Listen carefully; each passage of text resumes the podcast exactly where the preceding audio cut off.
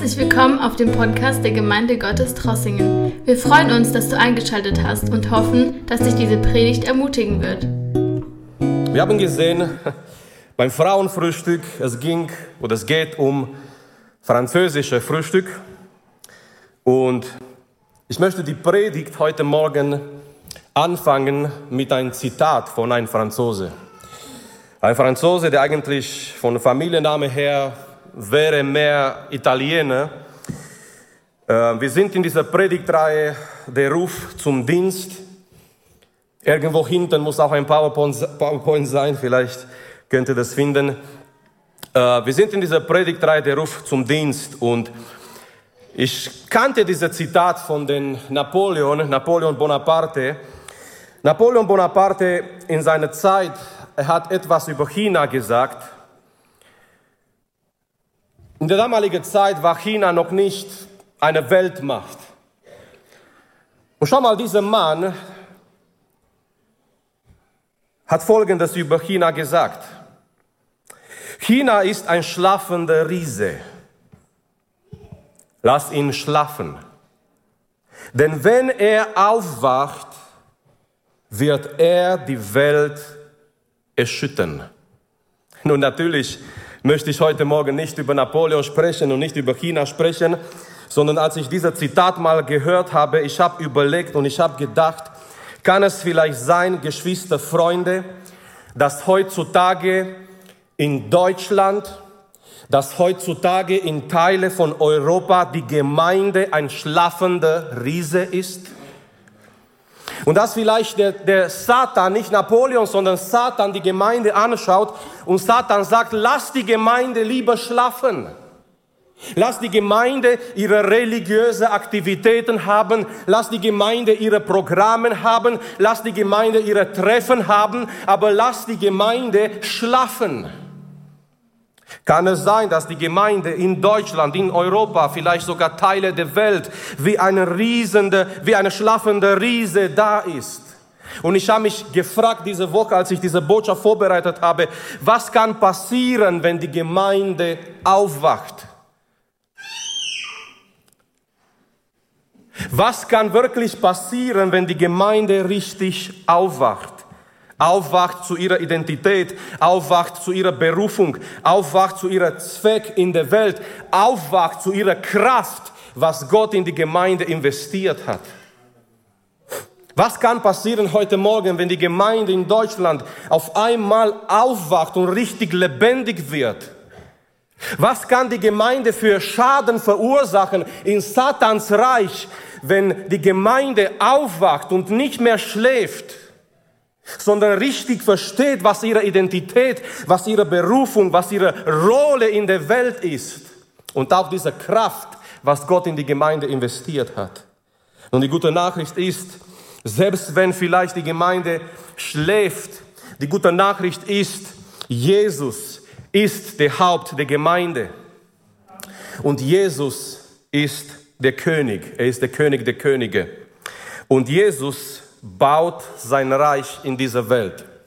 Am Mittwochabend dürften wir hören oder auch zuschauen und sehen, was Jesus gerade in den Himmel tut, was Jesus gerade im Himmel macht.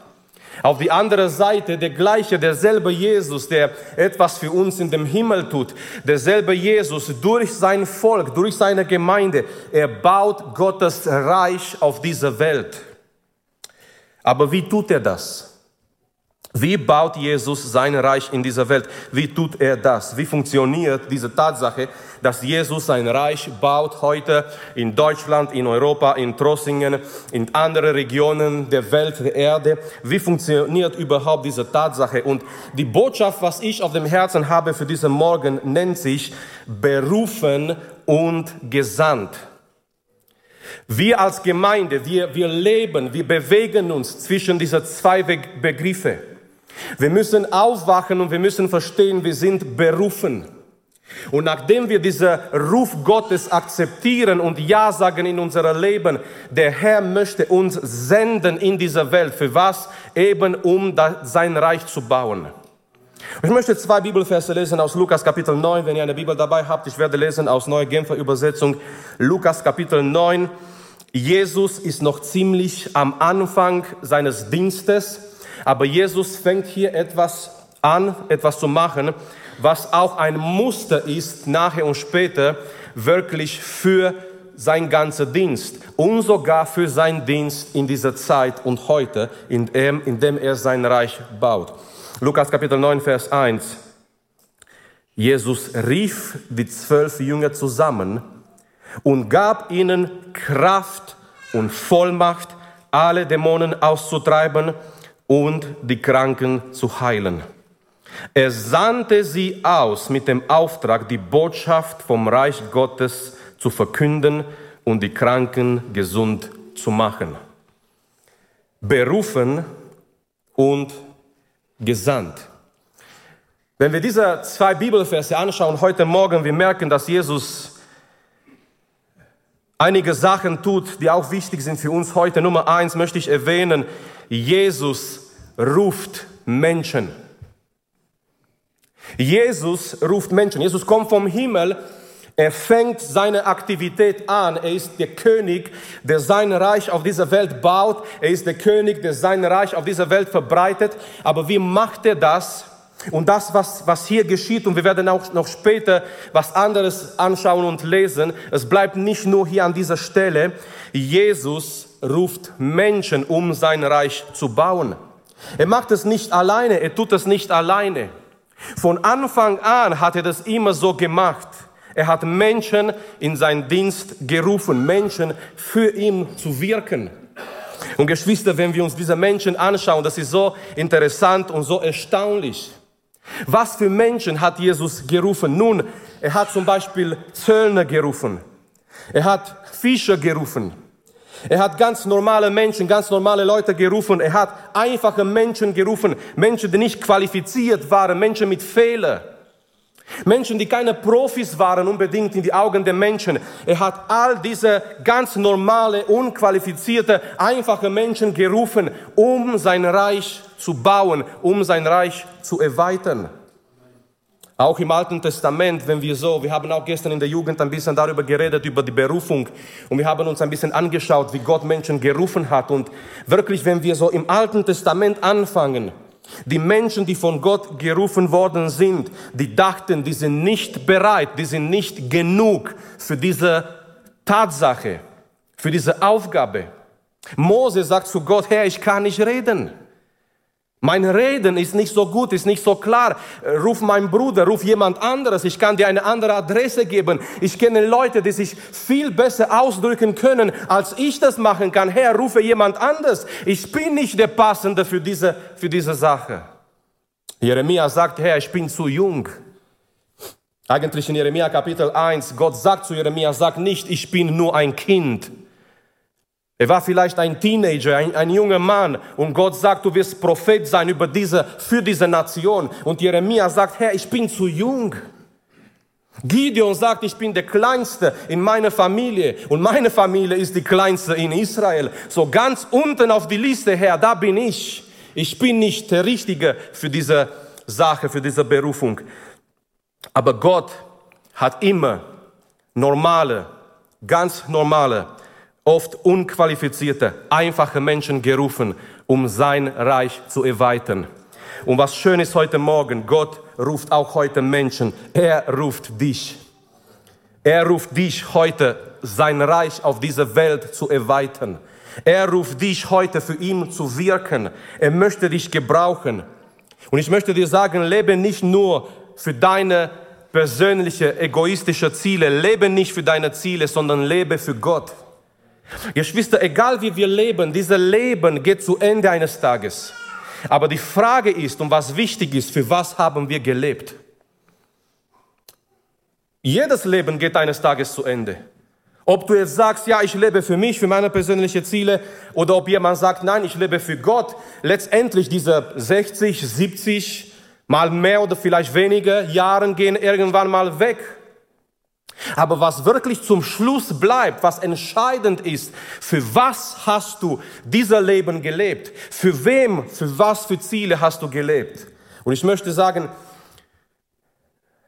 höre heute Morgen Gottes Jesu Ruf für dein Leben und entscheide dich nicht für dich zu leben, sondern für Gott, für sein Reich und für seine Ziele. Jesus ruft Menschen. Auch heute. Schau mal, die Kinder sind so ehrlich und so offen. Jesus ruft Menschen und schon kommt ein kleiner Mann nach vorne und möge es so sein, dass Gott ihm ruft und dass Gott ihn gebraucht, wenn er groß ist. Amen. Ich glaube, er ist eh fasziniert von Schlagzeug. Ich bin mir nicht sicher, ob jetzt die Predigt ihm angesprochen hat oder ein Schlagzeug interessant ist. Aber Kinder und Schlagzeug, das ist ein Fall für sich. Auf jeden Fall, Gott ruft auch heute Menschen und mögen wir genauso antworten, so wie dieses kleines Kind, dass wir sagen, Herr, ich bin hier, ich komme zu dir heute Morgen. Wie ein kleines Kind, in Vertrauen auf dich. Ich weiß nicht, was auf mich zukommt, wenn ich dieser Ruf Gottes folge in mein Leben, aber ich bin bereit, Ja zu sagen, weil Jesus ruft Menschen. Nummer zwei, wenn wir diesen Text anschauen heute Morgen, Nummer zwei, Jesus befähigt Menschen. Ist das nicht schön?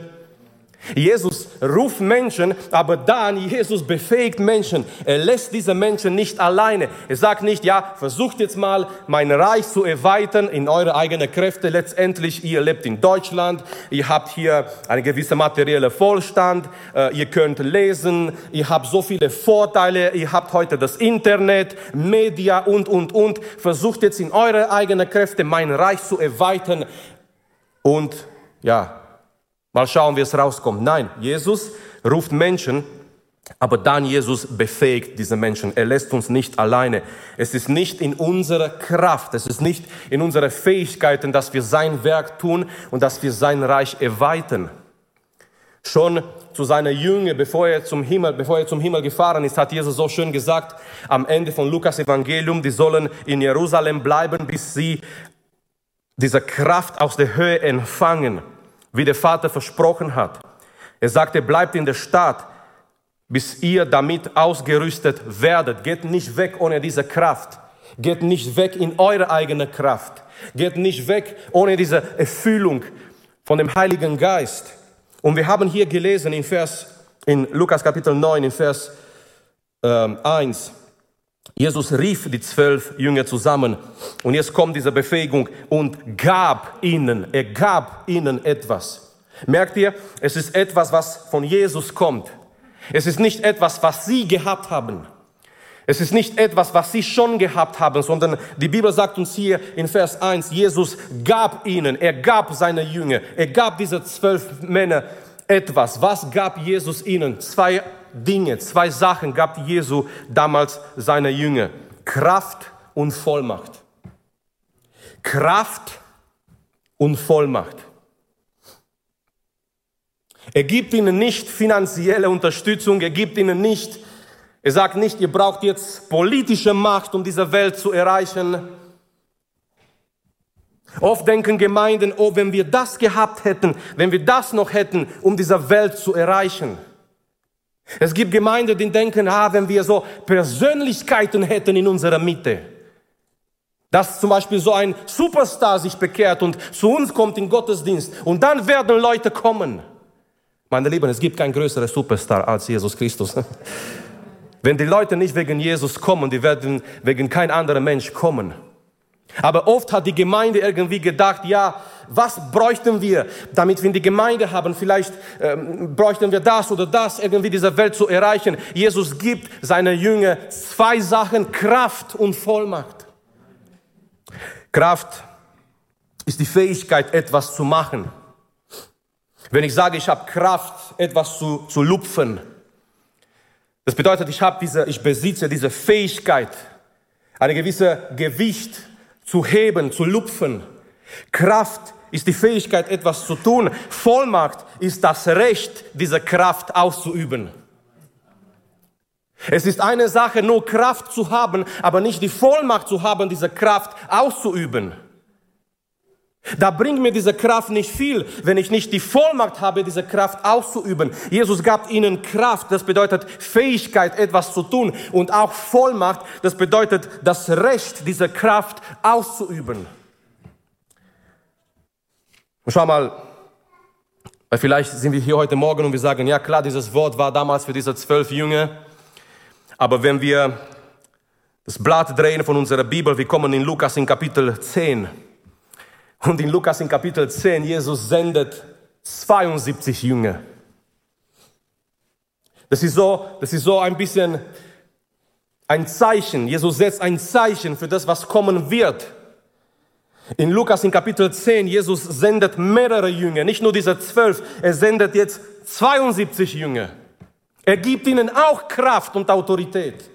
Wer waren diese 72? Wir kennen nicht ihre Namen, wir wissen nicht, wer die waren. Aber er sendet noch mehrere Leute, um sein Reich zu erweitern. Und ich möchte lesen, was geschieht, wenn diese 72 Jünger zurückkommen in Lukas Evangelium in Kapitel 10, angefangen in Vers 17. Die 72 Jünger kehrten voller Freude zurück. Und schau mal, was die sagen. Herr, sagten sie, sogar die Dämonen müssen uns gehorchen, wenn wir uns auf deinem Namen berufen. Es war nicht ihr Name, die Autorität gehabt hat, sondern die Jünger sagen, Herr, sogar die Dämonen müssen uns gehorchen, wenn wir in deinem Namen Sachen tun, wenn wir in deinem Namen gehen, wenn wir in deinem Namen dienen. Da sagte Jesus zu ihnen, ich sah den Satan wie einen Blitz vom Himmel fallen. Es ist wahr, ich habe euch Vollmacht gegeben, auf Schlangen und Skorpionen zu treten und die ganze Macht des Feindes zu überwinden und nichts wird euch schaden können. Glauben wir dieses Wort heute Morgen?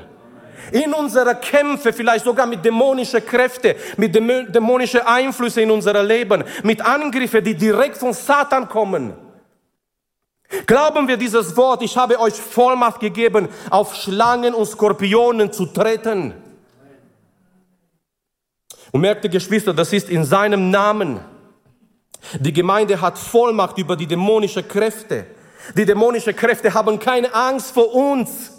Die haben keine, keine Angst vor unserer Intelligenz, vor unserer Kraft. Aber die haben Angst vor Jesus Christus. Wir sind nicht unter Satans Füßen. Ich möchte sagen heute Morgen, du und dein Haus und deine Familie, du wurdest nicht dazu bestimmt, unter die Füßen Satans zu sein, sondern die Schlangen und die Skorpionen sondern sollen unter deine Füßen sein, weil du hast Kraft und die Vollmacht von Jesus Christus. Es ist auch ein Schutz. Diese Autorität und diese Vollmacht, die wir haben von Jesus Christus. Und ich mag dieses Beispiel, stellt euch vor, diese Szene, irgendwo in, ein, in einer Megacity, in einer Megastadt. Es ist dieser Rush Hour, dieser Moment, wo alles voll ist, die Leute machen Feierabend. Es ist eine ganz große Kreuzung mit vielen Autos. Und in so einer Stadt wie New York City, auf einmal es geschieht etwas und der Ampel, ist, der Ampel wird kaputt. Und die Menschen wissen nicht mehr, was, wie sollen sie fahren, was sollen sie machen. Und in dieser Kreuzung, in dieser Rush Hour, mit so vielen Autos, mit so viel Verkehr, mit so viel Chaos, kommt, kommt eine junge Mädchen. Ein LKW, mehrere Tonnen. Ihr kennt diese Trucks aus USA. Ein LKW, so ein Truck kommt in ihre Richtung. Mit Geschwindigkeit, mit Power, mit Kraft. Und dieser junge Mädchen geht vor, vor dieser, dieser jungen Dame, ja, ist nicht ein kleines Mädchen, aber eine junge Frau. Sie geht vor dieser LKW und sie erhebt ihre Hand. Und dieser Truck, mehrere Tonnen Powerkraft, die theoretisch sie zerquetschen könnten, die, dieser Truck, dieser LKW bremst vor dieser jungen Frau. Was ich euch vergessen habe zu sagen, ist, dass diese Frau eine Uniform trägt und da steht Police drauf, Polizei. So es ist nicht ihre eigene Kraft. Dieser LKW hält nicht an, weil dieser LKW Angst hat oder Respekt hat vor dieser jungen Dame, sondern dieser LKW-Fahrer hat Respekt vor dieser Uniform, die sie trägt. Und diese Uniform gibt ihr, verleiht ihr Kraft und Autorität und Vollmacht. Es ist eine gewisse Autorität, indem sie kommt und sagt, hier, bleib stehen. Und genauso, Geschwister, es kann sein, wir fühlen uns schwach in unserer eigenen Kraft. Wir denken, wir sind Menschen mit Fehlern und so weiter. Ja, aber lasst uns nicht vergessen, wir haben Jesu Kraft und Autorität über unser Leben. Ich möchte ganz kurz an diesem Punkt etwas mit euch anschauen. Die Bibel zeigt uns in Epheserbrief, Epheserbrief Kapitel 1, wo Jesus ist und sitzt Und ich lese in Epheserbrief Kapitel 1, diese Stelle hier. Paulus redet über Gottes Kraft, die am Wirken ist in unserem Leben. Und schau mal, was er sagt. Es ist dieselbe gewaltige Stärke, mit der er am Werk war, als er Christus von den Toten auferweckte. Ist das nicht wunderbar? Gottes Kraft, die heute in der Gemeinde wirkt, Gottes Kraft, die heute in dein Leben wirkt, ist dieselbe gewaltige Stärke mit Gott am Wirken war, als er Jesus von dem Toten auferweckt hatte. Was kommt jetzt? Und ihm, wer? Jesus, in der himmlischen Welt den Ehrenplatz an seiner rechten Seite gab. Wo ist Jesus? Jesus ist in der himmlischen Welt. Er hat den Ehrenplatz und Paulus sagt weiter, damit steht Christus jetzt hoch über allen Mächten und Gewalten, hoch über allem, was Autorität besitzt und Einfluss ausübt. Er herrscht über alles, was Rang und Namen hat, nicht nur in dieser Welt, sondern auch in der zukünftigen. Nun, weiter schauen wir kurz, wo die Gemeinde ist. Und bei diesem Aspekt, bei dieser Frage würden wir sagen, oh, die Gemeinde ist doch auf die Erde, oder? Die Gemeinde ist auf die Erde, die Gemeinde ist in Trossingen. Und dann sage ich, ja, die Gemeinde ist auf dieser Erde, aber nicht ganz. Nicht ganz. So lesen wir die nächste Stelle in Epheserbrief Kapitel 2 über das, was Gott in unserem Leben getan hat. Und Paulus sagt hier Folgendes. Gott aber, der reich ist an Erbarmen, hat um seine großen Liebe willen, mit der, mit der er uns geliebt hat, auch uns, die wir tot waren durch die Übertretungen, mit dem Christus lebendig gemacht. Also Gott hat uns lebendig gemacht. Aus Gnade seid ihr errettet. Und jetzt kommt es. Jetzt kommt diese wichtige Wahrheit über unsere Stellung, über unsere Autorität als Gemeinde und hat uns mit auferweckt und mitversetzt in die himmlische Regionen in Christus Jesus. Wo ist Jesus? In dieser himmlischen Regionen. Er hat Macht und Autorität über alles. Wo ist die Gemeinde? Ja, Geschwister, die Gemeinde ist auf dieser Erde. Die Gemeinde ist hier in Trossingen und in Deutschland. Aber geistlich gesehen oder von der Perspektive der Autorität, die Gemeinde wurde versetzt in die himmlischen Regionen in oder zusammen mit Jesus Christus. Das heißt, wir sind verbunden mit Jesus in die himmlische Regionen. Und warum ist es so wichtig? Viktor hat es gelesen heute Morgen. Wo geschieht die geistliche Kampf? Wo findet die geistliche Kampf statt? Epheser Kapitel 6. Denn unser Kampf richtet sich nicht gegen Fleisch und Blut, sondern gegen die Herrschaften, gegen die Gewalten, gegen die Weltbeherrscher der Finsternis dieser Welt, gegen die geistlichen Mächte der Bosheit in den himmlischen Regionen. Wo ist Jesus? Erhaben in den himmlischen Regionen. Wo ist die Gemeinde? Gott sei Dank verbunden mit Jesus und zusammen mit Jesus in dieser himmlischen Regionen. Wo geschieht dieser geistliche Kampf? Dieser geistliche Kampf geschieht in den himmlischen Regionen. So was bedeutet das ganz einfach? Das bedeutet, Geschwister, die Gemeinde teilt Jesu Autorität mit.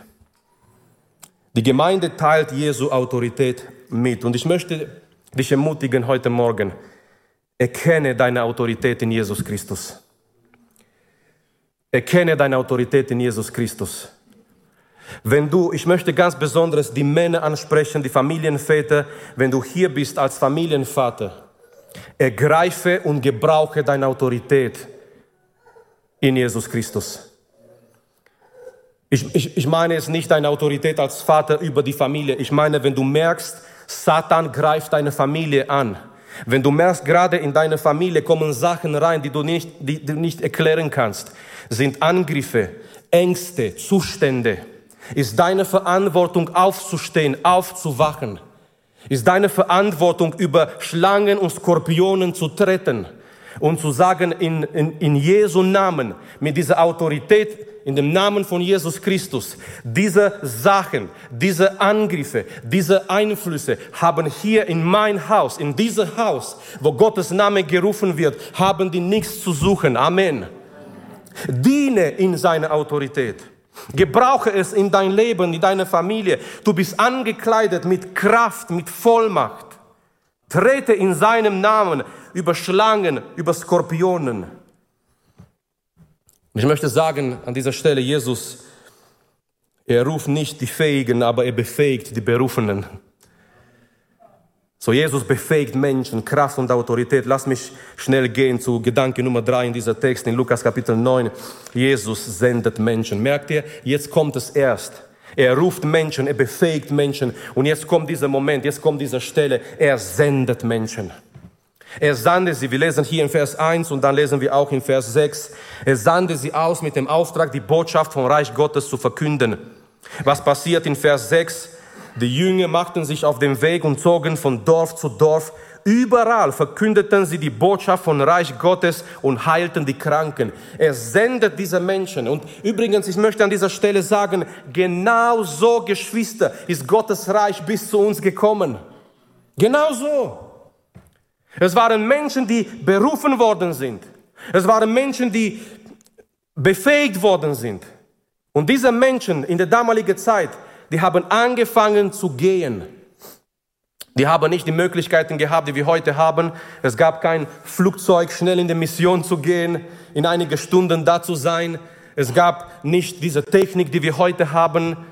Es gab nicht diese Möglichkeit, mit Leuten sich zu vernetzen und einfach Leute darüber zu informieren, wir machen das und das. Aber mit ihren Möglichkeiten von damals, diese Menschen sind hingegangen von Dorf zu Dorf, von Stadt zu Stadt, von Menschen zu Menschen, ob es draußen war, ob es drinnen war in der Synagoge, ob es in einem anderen Zusammenhang war, Zusammenhang war oder in Familien. Diese Menschen sind hingegangen, weil die wurden gesandt. Und so ist Gottes Reich bis zu uns gekommen.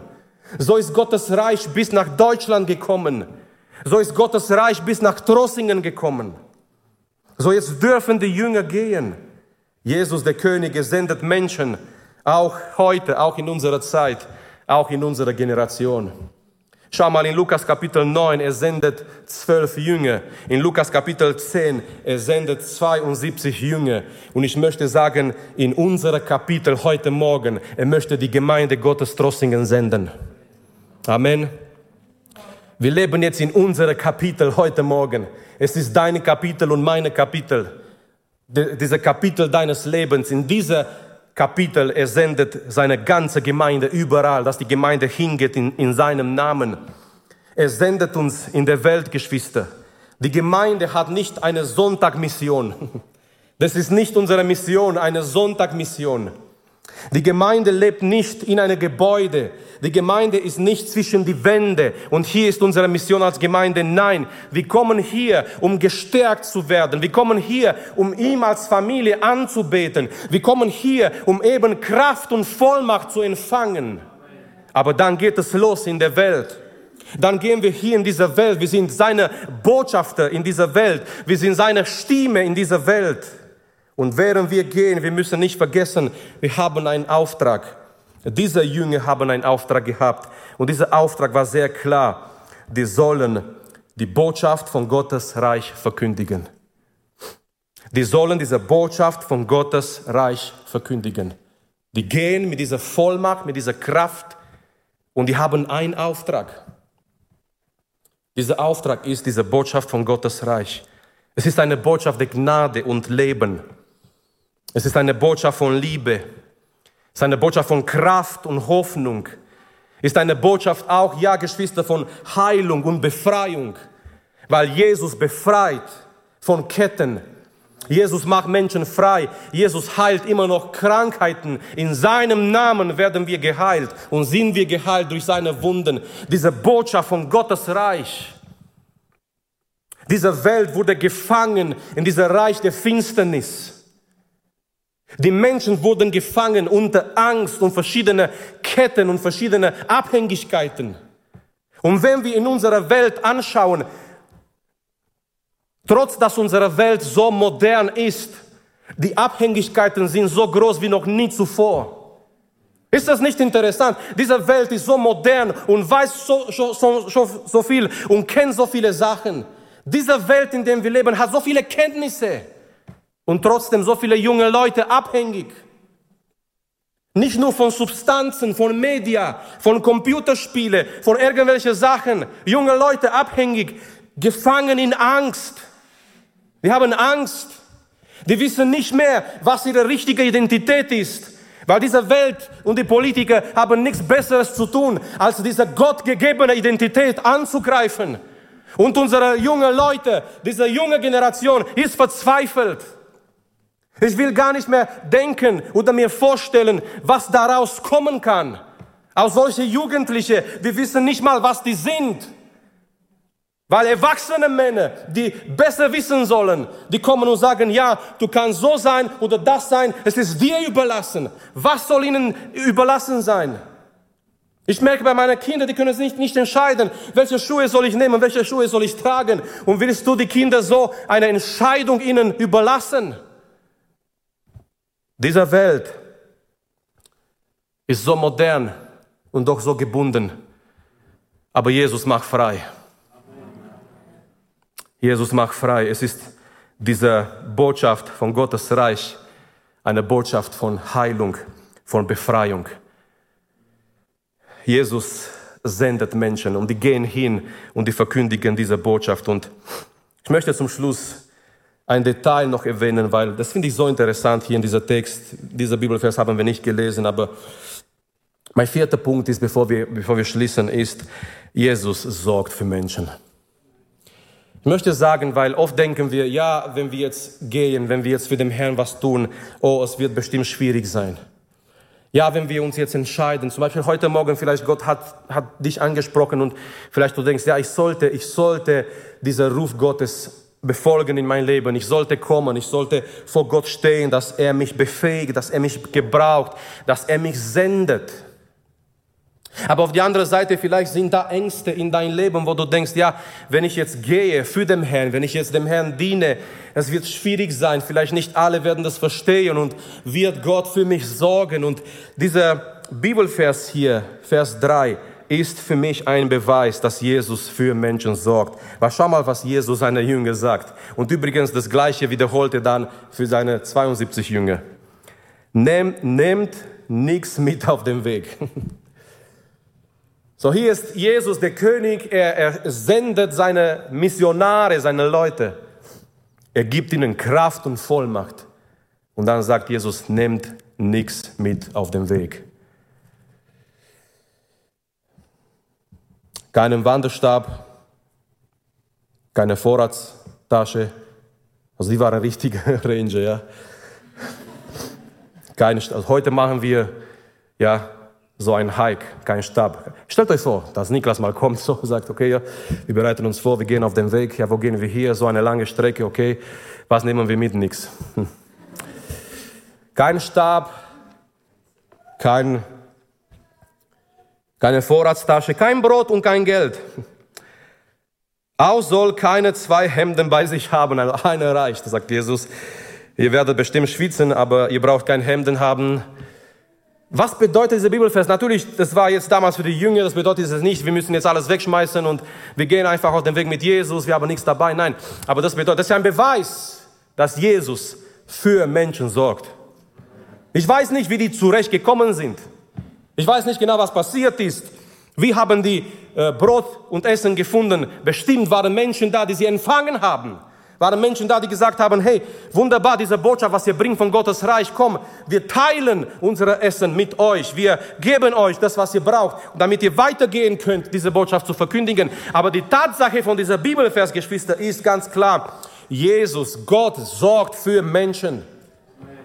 Es wird berichtet über Georg Müller, der Waisenhäuser äh, gebaut hat und äh, gegründet hat. Er hat nie, er hat nie nach Geld, nach finanzieller Unterstützung verlangt. Immer wenn er gemerkt hat, er gerät in eine finanzielle Not, immer wenn er gemerkt hat, die, die Kinder haben nichts mehr zum Essen oder irgendwie das kommt zu, die, zu, die, zu dem Schluss von den Ressourcen, dieser Mann ging vor Gott im Gebet, weil dieser Mann hat gewusst, wenn Gott mich gerufen hat, Gott sorgt für mich. Wenn Gott mir diesen Auftrag gegeben hat, mach dieses Werk, kümmere dich um diese Kinder, Gründe diese Waisenhäuser und kümmere dich um diese Kinder. Dieser Mann hat gewusst, es gibt keine größere Not für unseren Gott. Er sorgt für mich. Und ich möchte dir sagen, ich möchte die jungen Leute sagen heute Morgen, wenn Gott dich ruft in sein Dienst, wenn Gott dich, ruft in der Mission, wenn Gott dich ruft, für ihn zu wirken, zu arbeiten, deine Ziele auf die Seite zu lassen und seiner Stimme zu folgen, er wird für dich sorgen. Er wird für dich sorgen. Auch finanziell, auch materiell, auch Menschen, die in dein Leben da sein werden, um dich zu helfen, dich zu unterstützen. Die Gemeinde in Europa, die Gemeinde in Deutschland muss aufwachen. So haben wir diesen Gottesdienst angefangen und Viktor wusste nicht, über was ich heute predige, aber er ging in der Richtung, wir müssen aufwachen geistlich. Die Gemeinde muss wieder aufwachen zu ihrer Identität, zu ihrer Rolle in Gottes Plan in der Welt. Die Gemeinde muss wieder erkennen und wieder entdecken, wer wir sind und warum wir hier sind. Napoleon hat gesagt, China ist ein schlafender Riese, lass ihn schlafen. Ich frage mich, wie oft vielleicht Satan die Gemeinde anschaut und sagt, ach, hier schläft ein, ein, ein Riese, lassen wir diese Gemeinde in Ruhe. Lass, lass diese Gemeinde vielleicht, und Gott, Gott möge es so machen, nicht über uns, aber vielleicht über Gemeinden oder allgemein. Vielleicht sagt er, lass diese Gemeinde ruhig schlafen. Die sollen sich treffen. Die sollen ihre theologische Debates haben. Die sollen ihre Projekte haben. Solange sie nicht aufwachen, die sind nicht eine Gefahr für mein Reich. Solange die ruhig bleiben und nicht erfüllt sind mit Gottes Geist. Solange sie nicht rausgehen mit dieser Botschaft von Gottes Reich. Lass sie einfach weitermachen. C.S. Lewis in einer seiner Bücher, es gibt dieses Bild von der älteren Dämon, der den jüngeren Dämon unterrichtet. Und C.S. Lewis stellt es vor in seinem Buch, wie Satan einverstanden ist, wenn die, die Leute in die Gemeinde gehen. Die sollen ruhig in die Gemeinde gehen, weil wenn die in die Gemeinde gehen und nur Religion erleben, dann ist ihre Gewissheit wirklich tot. Einfach, die sollen in die Gemeinde gehen solange sie nicht Gott erleben, solange sie in der Gemeinde sind und nicht aufwachen, ist kein Problem, ist keine Gefahr. Es ist wie, ja, viele Menschen sind religiös. Was machen sie Sonntagmorgen? Die stehen auf, die frühstücken. Ach, man geht in die Kirche.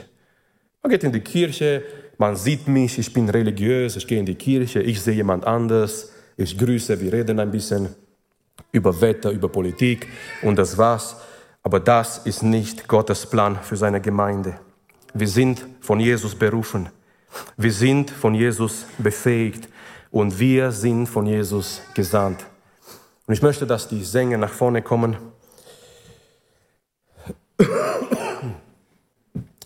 Und dass wir eine Zeit haben jetzt, die nächsten Minuten, eine Zeit, in der wir vor Gott kommen im Gebet, in dem wir Gott eine Antwort geben, Geschwister.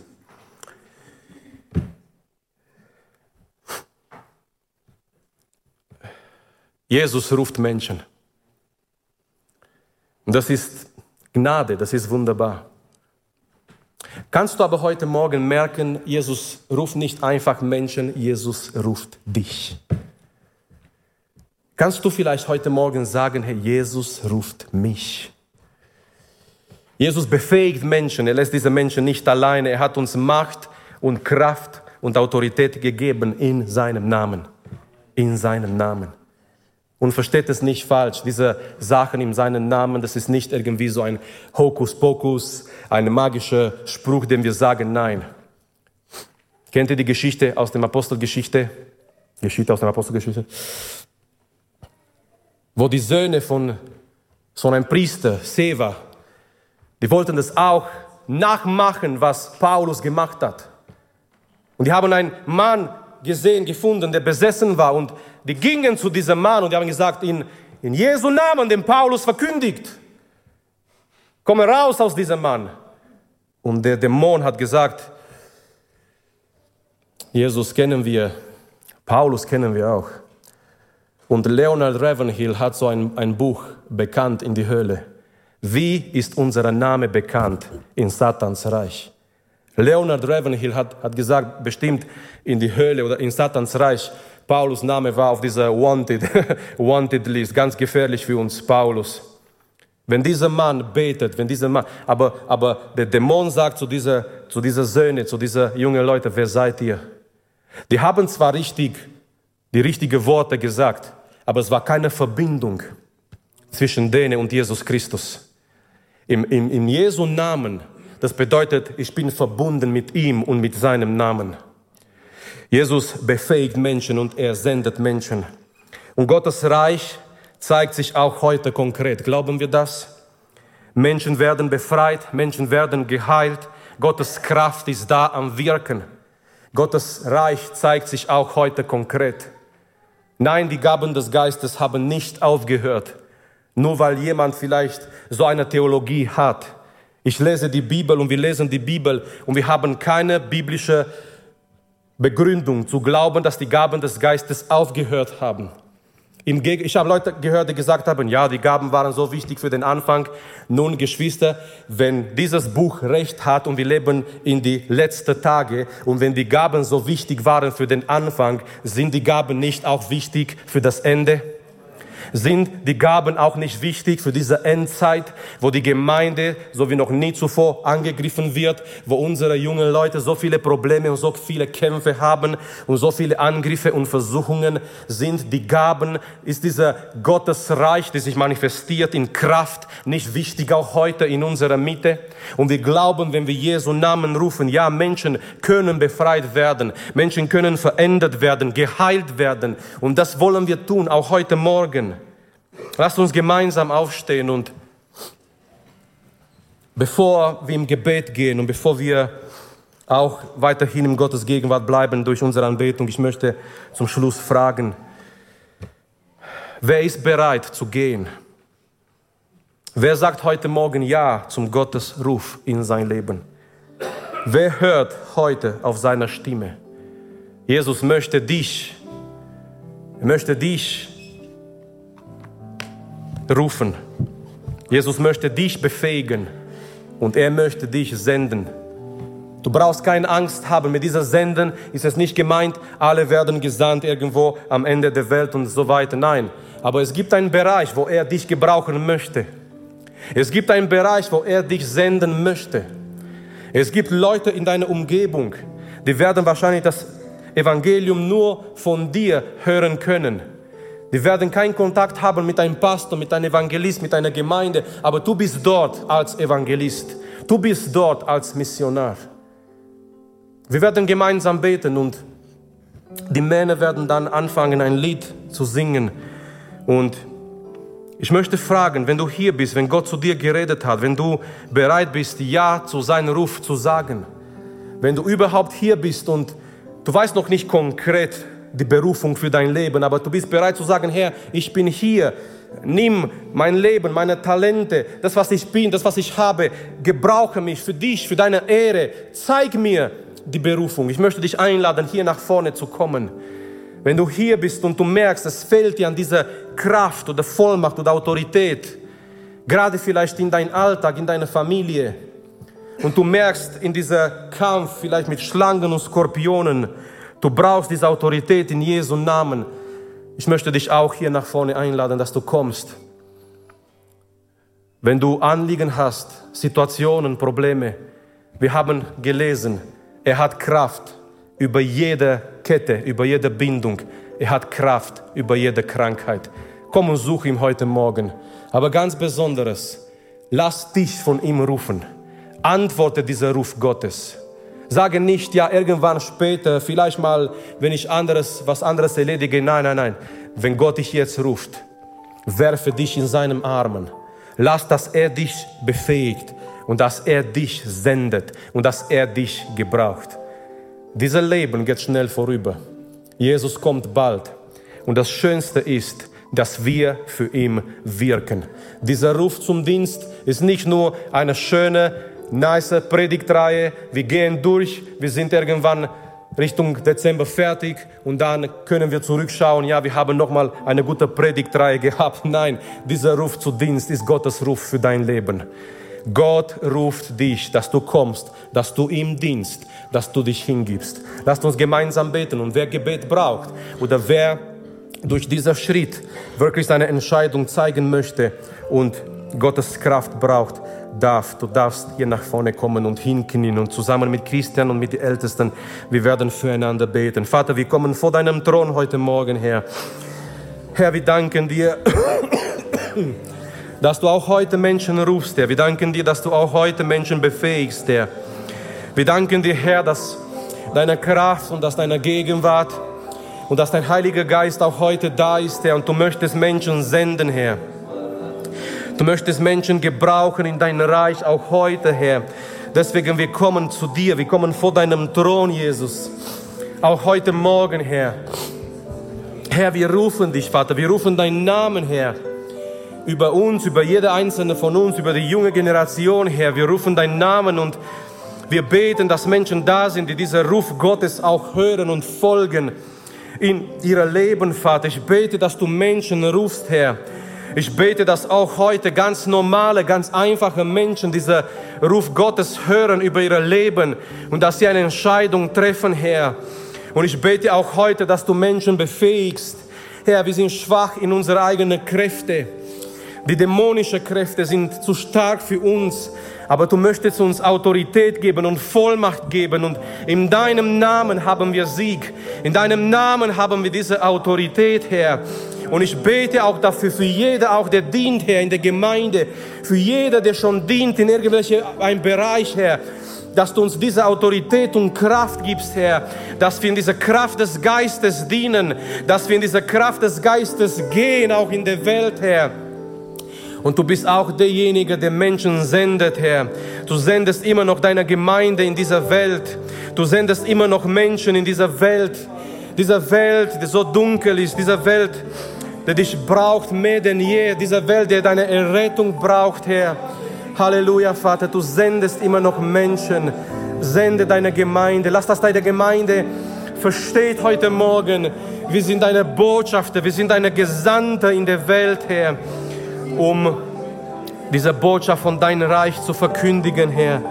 Segne uns, Herr, gebrauche uns, Jesus.